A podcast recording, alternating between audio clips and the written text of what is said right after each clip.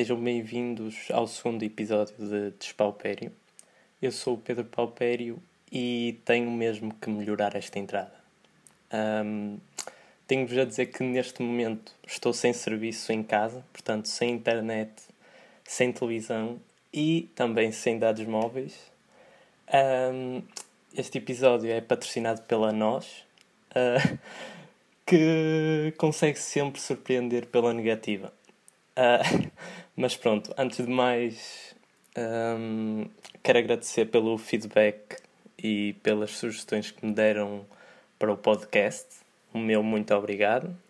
Um, mais de 200 pessoas ouviram o primeiro episódio. Quero ouvir essas palmas mudas.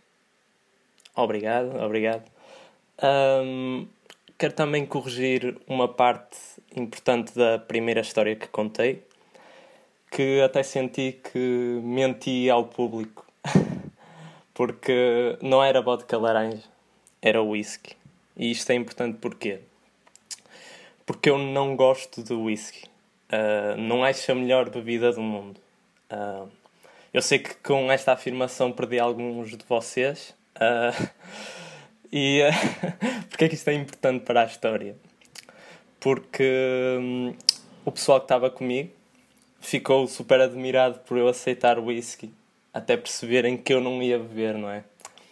Uh, falando ainda do, do primeiro episódio, uh, estava um pouco nervoso a gravar e ainda estou um, um pouco. Uh, é normal. Comi umas, algumas palavras lá e ainda hoje vai acontecer de certeza. Porque também não preparei quase nada e também era, o, era esse o objetivo. Um, comecei com uma história de merda, literalmente, que assim a partir de agora vai ser sempre a subir, em princípio, não é? E também acho que tenho sempre espaço para melhorar. Para quem não ouviu o primeiro episódio, está disponível no Spotify, iTunes e até no YouTube. Tive que tirar uh, músicas que era para eles não me tirarem o vídeo de lá. Portanto, a música de entrada e a música de saída. Uh, mais de 100 pessoas ouviram o primeiro episódio no Spotify, pelo menos. Até me apetece dizer aquela cena do Obrigado por ouvir Spotify. A sério. Podia estar a ouvir rádio. Podia estar numa nostalgia do vinil. Podia estar a ouvir cassetes. Podia estar a ouvir cartuchos, se soubesses o que isso era. Mas estiveste a ouvir Spotify. Por isso, obrigado. Uh, que é aquela lenga-lenga para o pessoal que tem Spotify sem ser premium. Uh, o pessoal epá, foi muito porreiro porque partilhou, partilhou o meu podcast e mostrou ao pessoal. Até já me prometeram selfies na mítica estação de Nau Vitória. Uma das sugestões que me deram uh, foi aumentar a duração do, do podcast. Epá, eu concordo e uh, vamos testar isso neste episódio também. Uh, Pediram-me também para responder a perguntas, dar conselhos tipo para resolver problemas, convidar pessoal para vir aqui também falar e dar mais a minha opinião sobre os assuntos da atualidade, que eu falei muito pouco no, no primeiro episódio. Eu era para contar uh, duas histórias, por ser o segundo episódio, Uh, mas também eu não quero que o número de histórias contadas seja proporcional ao número de episódios, porque imaginem que isto calha ter 100 episódios. Contar 100 histórias, mais valia escrever um livro. E também eu acho que se chegar ao episódio 100, o título vai ser tipo 100 histórias. E não vou contar nenhuma história. Vou tipo comemorar ou algo, algo assim do tipo. Por isso, a história que vou contar hoje uh, aconteceu no meu local de trabalho. Uh, eu já trabalhei em muito sítio. Uh, um desses sítios foi o McDonald's. Portanto, esta história vai ser quando eu trabalhava no Mac. Eu trabalhei no Mac do, que é o, o mais conhecido do Porto e supostamente o mais bonito do mundo também, que é o Império. mas não deixa de ser McDonald's por isso não é o melhor trabalho do mundo, não é? Mas nem é isso que eu vou falar. Um, vou falar da vez que existiu uma, uma suspeita de bomba nos aliados e podem adivinhar quem é que estava lá a trabalhar, não é? Obviamente eu. Uh, tudo começou por uma carrinha preta que estacionou lá, lá perto e ainda por cima tinha estacionado num sítio que era proibido de estacionar, por isso tipo chamaram a polícia, obviamente, porque era tipo, parecia mesmo, parecia mesmo de, de série. Percebem aquela carrinha preta que os vidros são todos pretos que não se vê nada. Pronto. Até podem pesquisar no Google que saiam notícias nesse dia e essas coisas todas. Por isso a polícia foi lá e entrou pelo Mac adentro porque hum, o pessoal que estava na carrinha tinha ido lá comer ao Mac. Por isso eles queriam tipo ver as câmaras e perceber se conseguiam ter alguma informação nova. Foi então que eles começaram a fechar lá o perímetro de, se, por exemplo, se houvesse bomba, era tipo mais ou menos o perímetro que podia ser possível daquele atingir. Portanto, começaram a tapar todas as entradas. Só que, pronto, como estamos em Portugal, adivinhem o que é que aconteceu. Centenas de pessoas, e nem estou a exagerar, foi mesmo centenas de pessoas, foram para as barreiras ver o que é que estava a acontecer. Tipo, ridículo, não é? Mas pronto. e muita gente foi para o MEC, que devia de ser para ver o fogo de artifício de perto, mas opa, é, é que eu não, nem percebi o porquê, porque começou tudo a fechar, menos o Mac. Tipo, o que é simplesmente ridículo. Só se fosse para as pessoas irem lá ter uma última refeição e não ligarem às calorias que estavam a ingerir, porque tipo, não faz qualquer sentido. Uh, aliás, o staff todo estava preocupado e queria ir embora, obviamente, não é? Que podia ser e podia não ser, não sabíamos, não é? Não sabíamos o que é que estava a acontecer. Sabíamos só que havia essa tal ameaça e podia ser uma bomba, não sei o quê. Um, e não estavam a deixar ninguém de sair do MEC, de staff. Obviamente que tipo, as pessoas que iam lá podiam sair, mas parecia que cada vez estava a aparecer mais gente e tipo, não estavam a querer fechar. Não percebi, foi ridículo mesmo. Uh, mas também acabou por não ser uma bomba e também se fosse, não, provavelmente não estaria aqui para contar a história, não é? Uh, mas pronto, pelo menos houve espaço para um momento Inspector Max em que um cão foi lá cheirar a ver se existia algum tipo de bomba. Uh, epá, mas nesse dia a imagem que me ficou mesmo foi uh, eu estar na caixa e uh, uma senhora vir à minha caixa e dizer Ai meu Deus, ainda vamos todos morrer. Era um cone, por favor. Uh, este momento tipo, fica-me marcado como um momento tão estranho e tão. nem sei, nem sei o que pensar. É, é quase o chamado o cone da morte ou a, a bomba calórica. Olha, olha, até acho que já encontrei o, o nome para o episódio. Uh, vai ficar bomba calórica. Uh, pronto, esta história foi mais curta, mas também assim dou mais espaço para dar a minha opinião sobre, sobre um assunto da atualidade. Que no primeiro episódio eu deixei a música do Kanye West no final, porque ele é dos meus artistas favoritos. Aliás, é o meu artista favorito de sempre. E acho que devia falar desta fase que ele está a passar. Desde a candidatura à presidência até ao breakdown e à possível separação com a Kim. Um, o pessoal ficou admirado de, dele fazer a candidatura. Uh, eu não sei porquê, porque tipo, ele, já, ele já tinha falado até várias vezes disso. Um, aliás, até estou a ficar sem voz, vou beber água. Aquele momento de um gajo a beber água, esperem aí. Um, aliás, eu até tenho, tenho um cartaz, Kanye 2024, uh, porque ele há uns.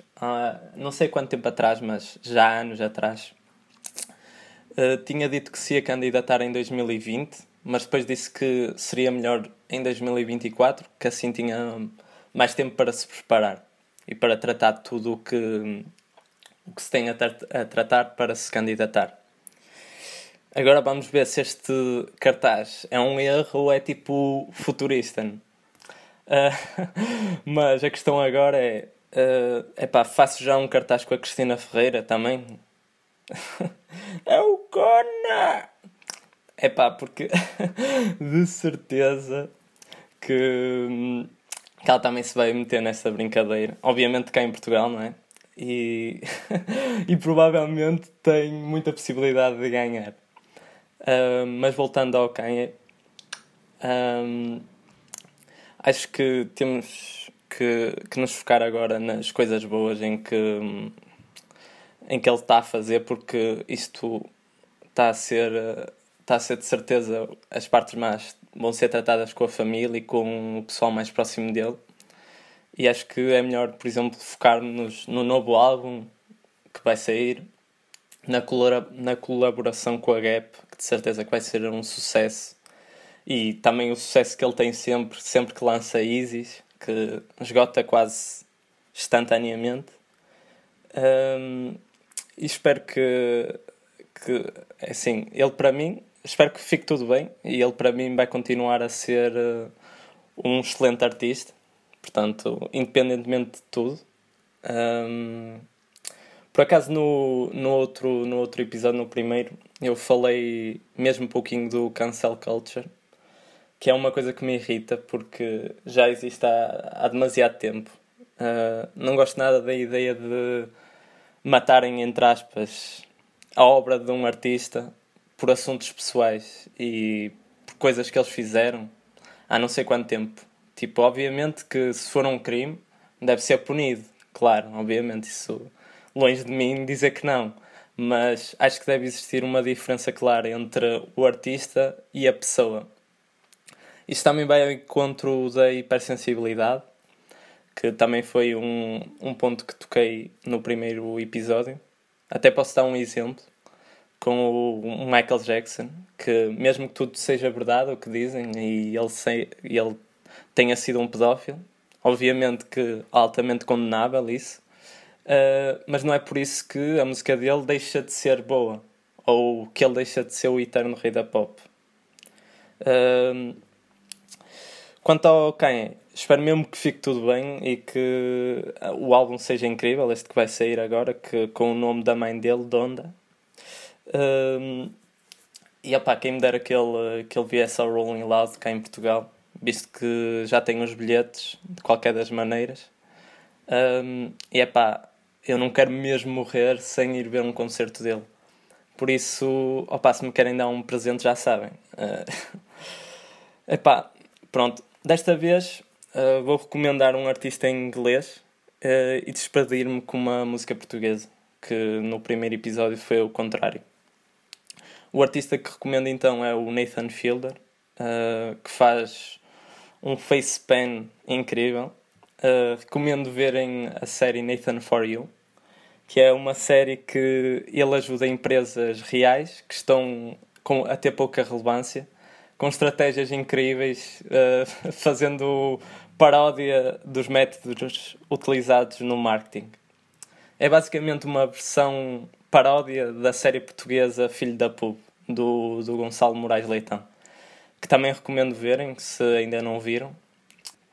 Fiquem então com a música Sonhei para Dentro, uh, do Slow J, que é uma das provas que, que vai contra esse estigma que existe, que se é nacional não é tão bom apesar do slogan dizer o contrário.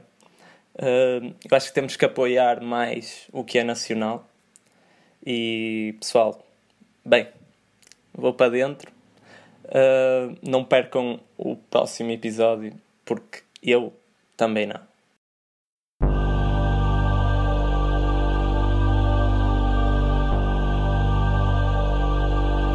Eu vivo em cada cada apartamento.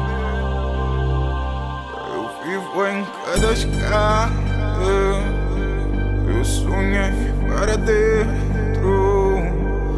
Eu sonhei para dentro. Agora era só meu. Eu sonhei para dentro. Eu sonhei para dentro.